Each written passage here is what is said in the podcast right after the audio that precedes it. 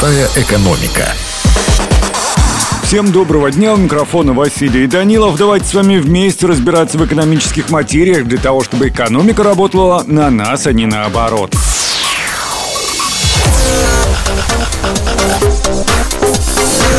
Сегодня поговорим, на чем можно заработать перед Новым годом. Почему вы раньше об этом не подумали? Ведь в новогодние праздники можно не только экономить деньги, но и зарабатывать. Многие молодые и не очень люди успешно строят карьеру Деда Мороза и Снегурочки, давая заблаговременно объявления и навещая детишек и взрослых с мешком подарков. Эта услуга становится все более востребованной. Сказочного дедушку с его внучкой приглашают не только на утренники, но и на офисные корпоративы. Кстати, о офисных корпоративах. Оформление офисов тоже отличная идея. Многие компании украшают свои офисы перед праздниками. Если вы творческий человек с хорошим вкусом и навыками дизайна, это отличная идея, как заработать на Новый год. Стартовые расходы достаточно небольшие, требуется только купить украшения и материал. Если у вас нет постоянной работы или просто хочется на время сменить деятельность, поработайте промоутером, раздавая листовки о скидках и акциях в торговых центрах и на улицах. Можно временно переквалифицироваться в курьера и разносить открытки и подарки от партнеров. Ну а если у вас есть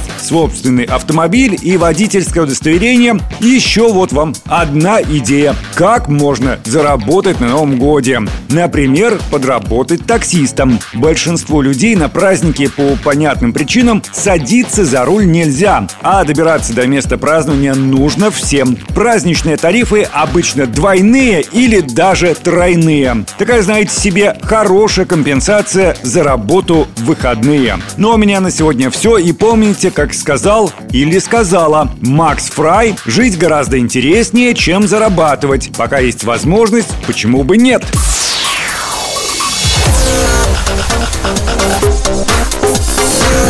Простая экономика.